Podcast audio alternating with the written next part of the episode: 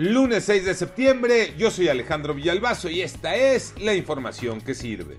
El viernes lo platicábamos, dimos a conocer el apocalipsis que viven en Extlalpan, en el Estado de México. Los camiones se acabaron en las calles, esos camiones que van a la obra del aeropuerto de Santa Lucía. Hicimos la denuncia, se hicieron visibles los vecinos y el mismo viernes hubo respuesta. Manuel Hernández.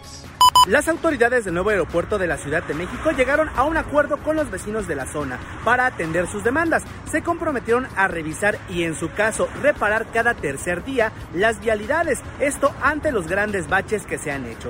También serán responsables de los daños ocasionados a vehículos y en caso de que un tráiler se vea involucrado en un incidente vial, serán las gestiones necesarias para que se paguen los daños, entre otras cosas.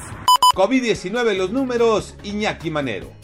Claro que sí, Alex. La actualización oficial arroja 272 muertos en 24 horas. La cifra total de fallecimientos llegó a 263.140 casos.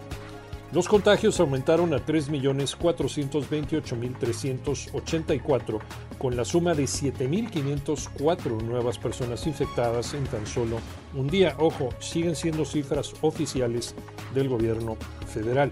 En el semáforo epidemiológico, para los próximos 15 días, ya no hay estados en rojo.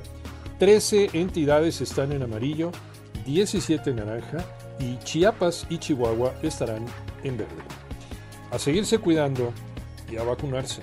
Checo Pérez, el piloto del día, Tocayo Cervantes. Dentro de todo lo malo, una gran actuación de Sergio Checo Pérez. ¿Por qué digo dentro de todo lo malo? Dentro de todos los errores del mismo piloto, de los mecánicos, de la escudería.